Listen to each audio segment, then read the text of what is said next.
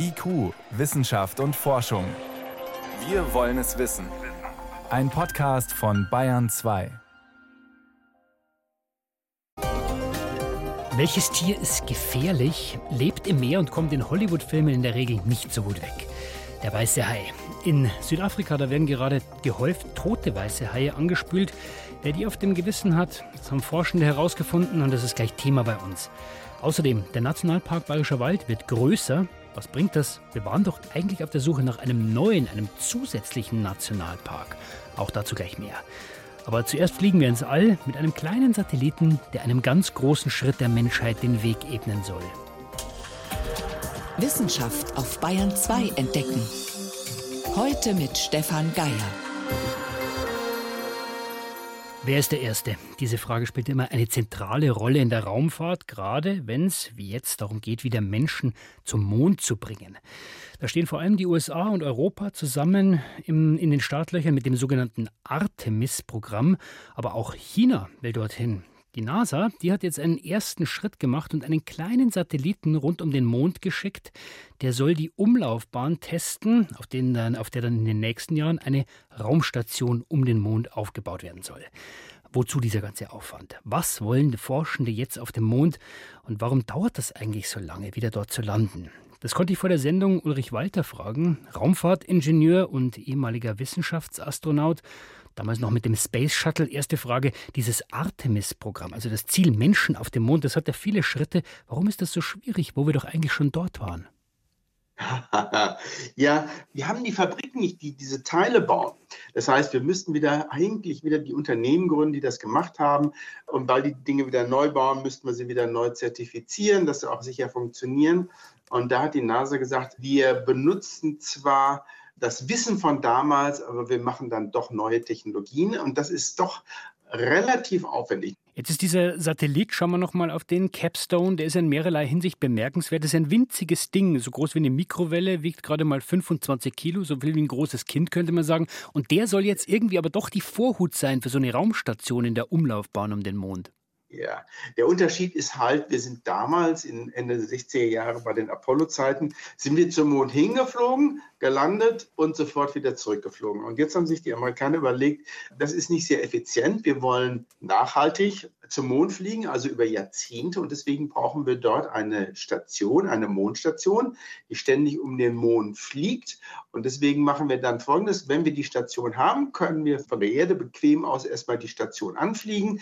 Dann kann man sich auf einen Abstieg auf den Mond vorbereiten, zum Beispiel mit dem Landegerät, das auch an diese Mondstation angedockt ist und dann ersteigt man zum Mond herab, dann geht es wieder hoch, wieder zurück an diese Mondstation und dann erst fliegt man in Ruhe zurück. Das spart Geld, es spart Aufwand. Aber jetzt kommt das Problem. Sie soll einen ganz bestimmten Orbit einnehmen, der nämlich für solche Mondmissionen ideal ist, der sogenannte nahezu geradlinige Hallo-Orbit. Das klingt wahnsinnig kompliziert und dieser Orbit sieht auch kompliziert aus. Es ist wie wenn man ein Ei auf ein Blatt Papier malt und dann in der Spitze drin liegt der Mond und dieser Satellit fährt äh, sozusagen auf der Eierschale da immer außenrum. Es ist ein Orbit, der gerade erst in den letzten Jahren theoretisch rechnerisch gefunden wurde und man ist gar nicht sicher, ob er so funktioniert, wie man sich das vorstellt. Und äh, deswegen schickt man mal erstmal so einen ganz kleinen Satelliten hin, der geht in diesen ganz speziellen Orbit und dann schaut man, wie er sich dort verhält. Theorie sagt voraus, dass er relativ stabil ist, aber nicht ganz stabil. Das heißt also, dass der Satellit ausreißen wird. Allerdings nur mit ganz wenig Treibstoff man ihn wieder zurück in seine Bahn bringen kann. Und das andere, was man allerdings wirklich nicht weiß, ist, der Mond ist in seinem Inneren sehr unterschiedlich aufgebaut. Also es gibt mal so Höhlen und dann andere massivere Teile, sowas nennt man Mass Concentrations. Und man weiß, dass diese Mass Concentration dazu führen, dass solche Bahnen langgezogen werden. Und dann würde es bedeuten, dass entweder dieser Satellit oder in Zukunft dann eben die Mondstation auf die Oberfläche stürzen würde. Und das will man natürlich nicht. Also schickt man erstmal den kleinen Satelliten hin, schaut, ob seine Bahn sich dann ändert. Und irgendwann hat man genug Erfahrung, dass man sagt, so machen wir es jetzt und so fliegen wir jetzt zum Mond. Was muss man denn wissen über diese Welt, bevor man dann wirklich die Station aufbaut? Da ist doch nichts. Ja, was wollen wir da? Nun, äh, die Amerikaner nennen den Mond ein Testbed. Testbed bedeutet, wenn wir zeigen wollen, dass wir wirklich die ganze Technik im Griff haben, wenn wir nämlich zum Mars fliegen wollen, dann müssen wir das vorher demonstrieren. Und dann können wir uns auch leisten, für zweieinhalb Jahre oder so zum Mars zu fliegen. Das heißt aber dann, der Mond ist nur Zwischenstation, um zum Mars zu kommen. Für diese Anwendung ja. Und das Schöne am Mond ist, da kann man innerhalb von Stunden, kann man dann halt in sein Raumschiff steigen und ist auf die Erde zurück. Und das geht eben beim Mars nicht. Da muss man mindestens anderthalb Jahre auf dem Mars warten, bis man zurückkommt. Für andere Anwendungen, nehmen wir was anderes, die Wissenschaftler interessieren sich gern für die Mondrückseite.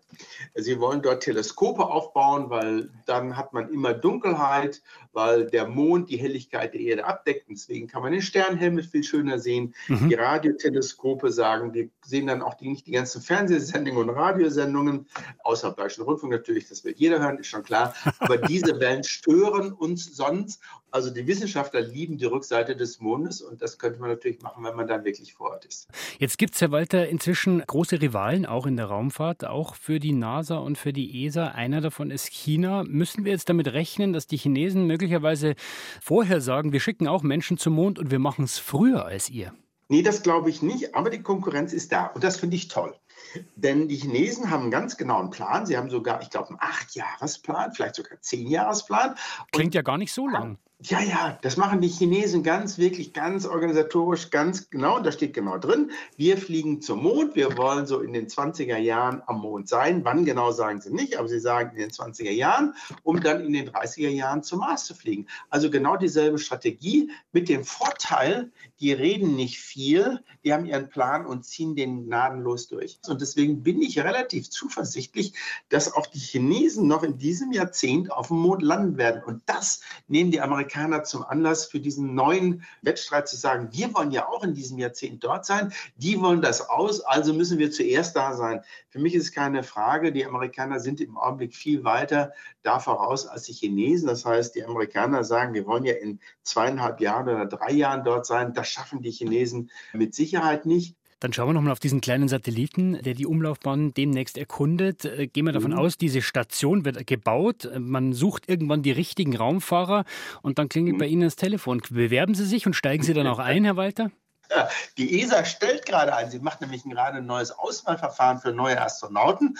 Und da steht dann auch drin, die brauchen wir für die neuen Flüge zum Mond. Man braucht immer Erfahrene. Und deswegen würde ich auch sofort mitmachen, aber im Allgemeinen ist es doch so, dass man so mit Mitte 50 eigentlich als Astronaut mehr beraten für die Jungen gilt. Und die Jungen, die brauchen dann so vier, fünf Jahre, bis sie sozusagen eingearbeitet sind. Und dann fliegen die los. Und die sind gut, das ist überhaupt keine Frage. Also ich bin dann eher einer, der dann die Jungen zu ihren neuen Ufern führt. Also, das Wettrennen zum Mond, ein kleiner Satellit, ist ein konkreter neuer Schritt. Und der ehemalige Wissenschaftsastronaut Ulrich Walter, heute Professor für Raumfahrttechnik, er würde mitfliegen, aber er lässt den Jungen gern den Vortritt. Herr Walter, vielen Dank für diese Einblicke. Danke für Ihre Zeit. Es war mir eine Freude.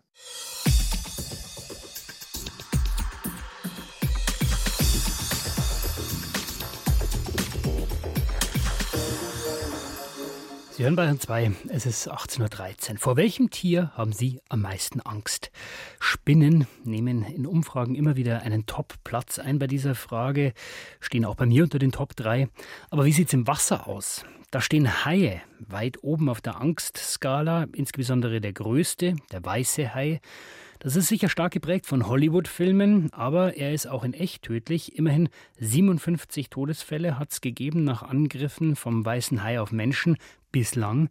Aber auch dieser Angreifer selbst ist gefährdet. Das sieht man derzeit vor der Spitze Südafrikas. Da fühlen die weißen Haie sich eigentlich wohl. Forschende beobachten aber seit einiger Zeit ein neues, unbekanntes Verhalten. Sobald sich nämlich Orcas nähern, also Schwertwale, suchen die weißen Haie das Weite. Und jetzt wird auch klar, warum. Thomas Sambol mit den Einzelheiten.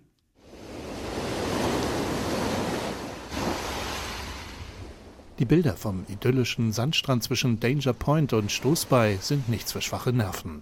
Auf den Fotos sind die Kadaver von weißen Haien zu sehen. Einer davon fast fünf Meter lang, der größte weiße Hai, der bisher an der Küste Südafrikas angespült wurde.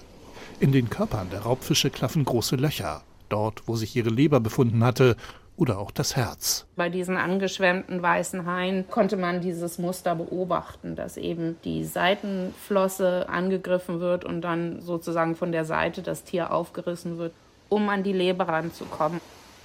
Die Göttinger Meeresbiologin Stefanie Plön ist Professorin an der Universität Stellenbosch in Südafrika und kennt die Täter ganz genau. Sie haben sogar Namen, Port und Starboard. Ihr Steckbrief ein massiger schwarzer Körper mit weißen Flecken am Bauch und hinter den Augen. Besondere Merkmale eine verräterische, hochaufragende dreieckige Finne, anhand derer man sie schnell als Schwertwale oder Orcas identifizieren kann. Das scheint ein junges, zwei junge Männchen zu sein und das eine Tier hat die Rückenfinger nach links übergekippt und das andere nach rechts und deswegen Port und Starboard, was im Deutschen ja Steuerbord und Backbord heißt. Und die sind seit 2017 bekannt dafür, dass sie eben diese weißen Haie hauptsächlich in Hansbay im westlichen Kap angreifen. Und Hansbay ist für dieses Haifischtauchen bekannt mit dem Käfig. Dabei haben es keineswegs alle Orcas auf weiße Haie abgesehen. Biologinnen und Biologen unterscheiden verschiedene Typen von Schwertwalen. Da gibt es einmal die, die sich ausschließlich von Fisch ernähren. Dann gibt es Orcas, die sich ausschließlich von Säugetieren ernähren, also Rabben und manchmal auch Delfine und Wale jagen. Und bei Port und Starboard scheint es sich um einen Typen zu handeln, der sich auf Haifische spezialisiert hat und vielleicht sogar noch spezifischer auf die Leber von Haifischen. Und diese Leber macht bei Haien ja ein Drittel des Körpergewichts aus und ist natürlich auch sehr reich an Fettsäuren, also auch sehr gut zur Ernährung. Massive Biss- und Kratzspuren an den Finnen und Flossen gestrandeter weißer Haie, die sich eindeutig Orcas zuordnen ließen, waren für die Wissenschaftlerinnen und Wissenschaftler ein wichtiges Indiz dafür, dass sie jagenden Schwertwalen zum Opfer gefallen sein mussten. Und diese Geschichte jetzt seit 2017 mit Port und Starboard wurde eben beobachtet von Leuten auf dem Meer, von Forschern und eben auch, weil diese weißen Haie angeschwemmt wurden. Und zusätzlich gibt es noch Daten von besenderten Tieren, dass sich eben die weißen Haie auch jetzt weiter östlich bewegen. Also wahrscheinlich auch dieser Gegend, wo diese Orcas hauptsächlich am Jagen sind, zu entkommen versuchen. Und dieses Verhalten scheint seit 2017 zuzunehmen. Das konnten südafrikanische Meeresbiologinnen und Biologen anhand einer Studie belegen, die jetzt im Fachmagazin African Journal of Marine Science erschienen ist. Demnach nahmen die weißen Haie immer dann weiträumig reißaus, wenn in der Gegend Orcas auftauchten. Dass die Orcas es ausschließlich auf Leber und Herz ihrer Opfer abgesehen haben, ist für den Wahlexperten Michael Dehne vom Deutschen Meeresmuseum in Stralsund durchaus nachvollziehbar. Es ist nicht unüblich, dass Tiere sich auf bestimmte Organe spezialisieren. Gerade bei den großen Prädatoren ist es relativ verbreitet, dass eben Einzelorgane dann präferiert werden oder nur Muskelfleisch gegessen wird. Bären oder Wölfe verhalten sich zum Beispiel ganz ähnlich. Und auch, dass Orcas weiße Haie attackieren und vertreiben, wurde schon einmal vor Kalifornien beobachtet. Warum sich jetzt ausgerechnet zwei Jugendliche Schwertwale mit den Raubfischen anlegen, ist noch nicht geklärt. Möglicherweise finden die Schwertwale einfach nicht mehr genug zu fressen.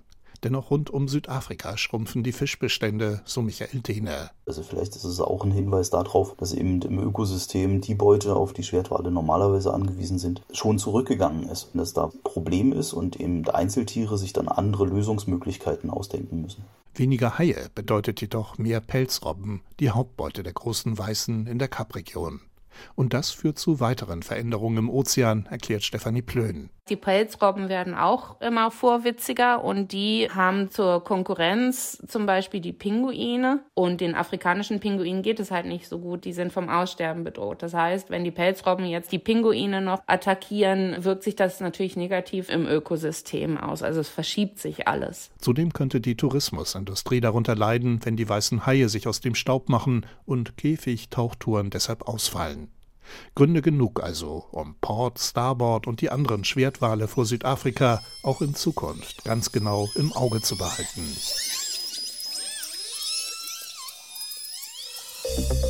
Bayern 2. Wissenschaft schnell erzählt. Das macht heute Priska Straub. Priska, los geht's mit dem Traum aller Kinder. Einmal einen echten Schatz finden. Ja, in diesem Fall ist es sogar ein echtes Wikingerschwert. Allerdings haben das erwachsene Hobby-Schatzsucher entdeckt. Und wo? In Norwegen, in der Nähe von Stavanger. Da gibt es eine Fundstätte, die ist schon lange dokumentiert. Das ist das Grab einer hochgestellten Wikingerfrau. Vielleicht war es sogar eine Königin mit vielen kostbaren Grabbeigaben. Aber dieses Schwert, das war eigentlich nicht dabei. Nee, das haben die Schatzsucher entdeckt, die in der Nähe unterwegs waren, mit wahnsinnig viel Glück, mit ihren Metalldetektoren. Das Schwert war zerbrochen in mehrere Einzelteile, das konnte man zusammensetzen und analysieren. Und da ist dann vor allem die Dekoration ins Auge gefallen. Was war da so besonders? Ja, da gibt es einen interessanten Widerspruch. Einerseits kann man das Schwert zeitlich sehr gut zuordnen, stammt aus der Zeit um 800.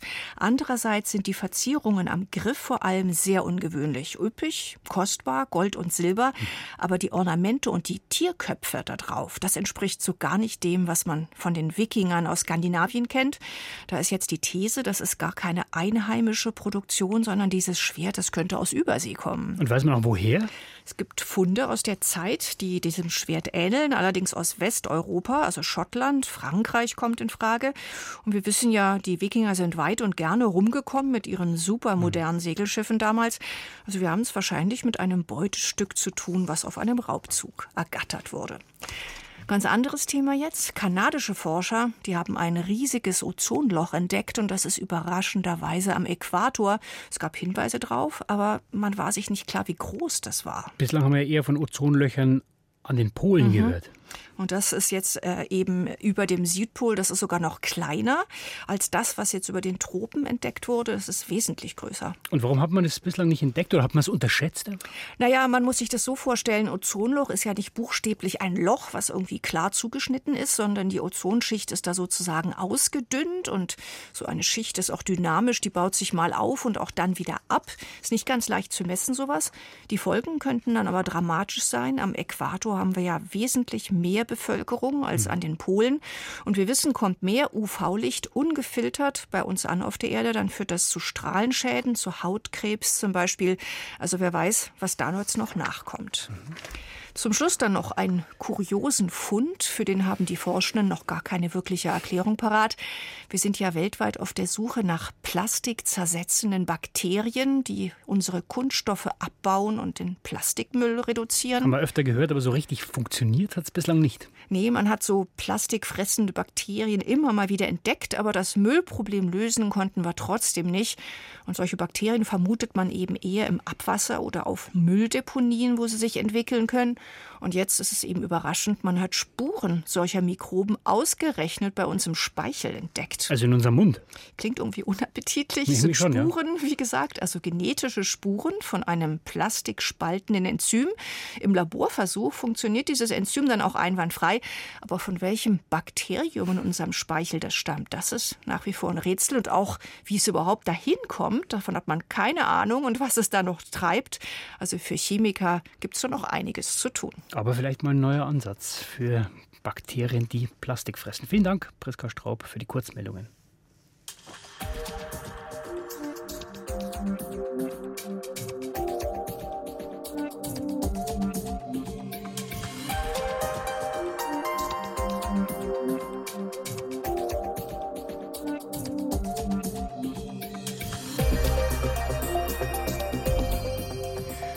Es ist 18.23 Uhr, Sie hören Bayern 2. Unser Wald, der ist wertvoll. Also nicht nur der Regenwald, nein, auch der Wald vor unserer Haustür. Und vor allem genau dann, vor allem gerade dann, wenn er machen darf, was er will. Sprich, wenn der Mensch die Finger davon lässt, dann ist der Wald ein Paradies für Pflanzen und Tiere. In Bayern, da darf der Wald das vor allem in großen Teilen des Nationalparks Bayerischer Wald. Und dort ist heute gefeiert worden. Denn der Nationalpark darf größer werden. Er wird erweitert. Frage an meine Kollegin Renate L. Der Nationalpark Bayerischer Wald, der ist ja schon riesig. Was ist denn da jetzt dazugekommen? Ja, es ist noch mehr Wald dazugekommen, aber auch ein Hochmoor, das die Naturschützer besonders begeistert. Und diese Gegend, um die es jetzt geht, die war vorher schon ein Rückzugsgebiet für seltene Arten wie Auerhuhn, Habichtskauz oder Haselhuhn. Und im Wald, da gab es zwar Sturmschäden, aber es gab auch viel Naturverjüngung. Das heißt, da sind Bäume von selbst nachgewachsen. Und darum geht es ja im Nationalpark. Natur, Natur sein lassen. Unterscheidet das auch den Nationalpark von anderen Gebieten, von Naturschutzgebieten oder Landschaftsschutzgebieten? Ja, Nationalparks sind die strengste Schutzklasse. Die diese Schutzklassen, die wurden von der Weltnaturschutzunion festgelegt. Und ein Nationalpark heißt da, muss groß genug sein, damit alle ökologischen Prozesse, die die Artenvielfalt und die Natur im Park erhalten, immer weiterlaufen. Es gibt also keine menschlichen Eingriffe. Im Nationalpark Bayerischer Wald allerdings nur in der sogenannten Naturzone. Aber diese Naturzone, die macht ja nur einen Teil des Nationalparks aus. Das ist sozusagen der wahre Kern. Ja, allerdings ist es der größte Teil, mehr als 70 Prozent.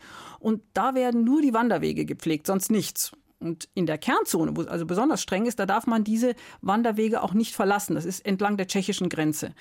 Da entwickelt sich dann tatsächlich ein Urwald und da liegen viele tote Bäume im Wald, sodass man sowieso nicht gut ohne Weg vorankommt. Und dieses Totholz, das ist ja besonders wertvoll als Lebensraum für Vögel, solange der Stamm noch steht, und dann für Käfer und andere Insekten. Aber dieses tote Holz, das du ansprichst, äh, das nicht aus dem Wald geholt wird, darüber ist ja auch heftig gestritten worden. Schon. Ja, in den 90er Jahren bei der ersten Erweiterung. Da hatten die Waldbesitzer in der Umgebung Angst, dass die Borkenkäfer sich im Nationalpark vermehren und dann über ihre Wälder herfallen. Deswegen gibt es eine Randzone vom Nationalpark, in der vom Käfer befallene Bäume rausgenommen werden. So eine Art Pufferzone. Und bei der jetzigen Erweiterung ist über diese Angst nicht diskutiert worden? Es ist mal ganz kurz angeklungen, aber die Leute sind insgesamt inzwischen sehr positiv eingestellt gegenüber dem Nationalpark Park, weil er ja auch Wohlstand in die Gegend bringt durch den Tourismus und weil natürlich die intakte Natur auch für die Menschen dort einen großen Wert hat.